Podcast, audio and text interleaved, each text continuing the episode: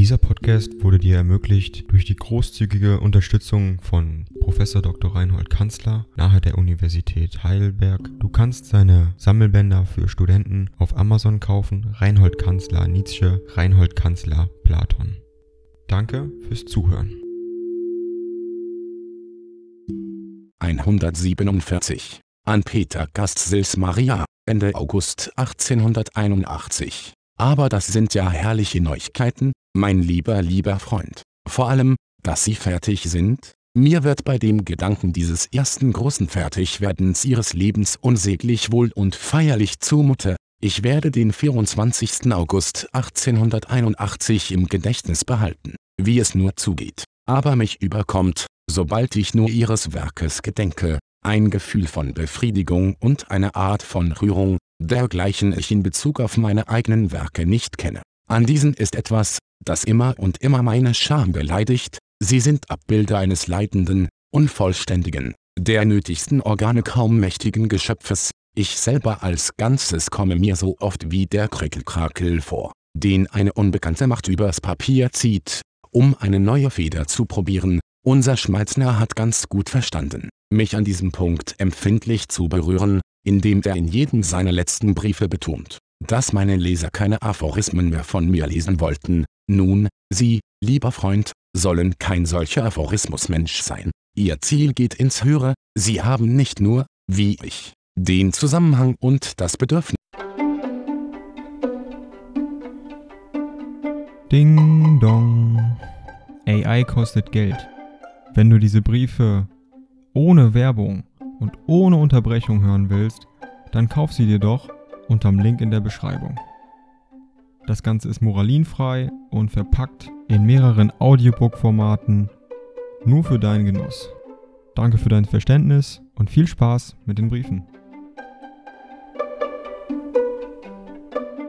Ist des Zusammenhanges ahnen zu lassen, ihre Aufgabe ist es, in ihrer Kunst die höheren Stilgesetze wieder offenbar zu machen, deren Beseitigung die Schwäche der neueren Künstler fast zum Prinzip erhoben hat. Ihre Aufgabe ist es, ihre Kunst wieder einmal fertig zu zeigen. Das fühle ich, wenn ich an sie denke, und ich genieße in dieser Aussicht ein Vollendet-Werden meiner eigenen Natur wie im Bilde. Diesen Genuss haben sie mir bisher allein gegeben, und erst seitdem ich ihre Musik kenne, steht es so zwischen uns, und dann die zweite Neuigkeit, dass Wien nach Venedig und der Berg zu Muhammed kommt? Welcher Unruhe nimmt dies von mir? Ich sehe jetzt den Gang der Dinge, ihre erste festliche Einführung, ich vermute, sie werden, unmittelbar in dem Erfolge, den Mut haben, ihren ästhetischen neuen Willen durch ein paar beredte Schriftstücke der Welt kundzutun und damit über die einzig zulässige Interpretation ihres Werkes die Verwirrung beseitigen.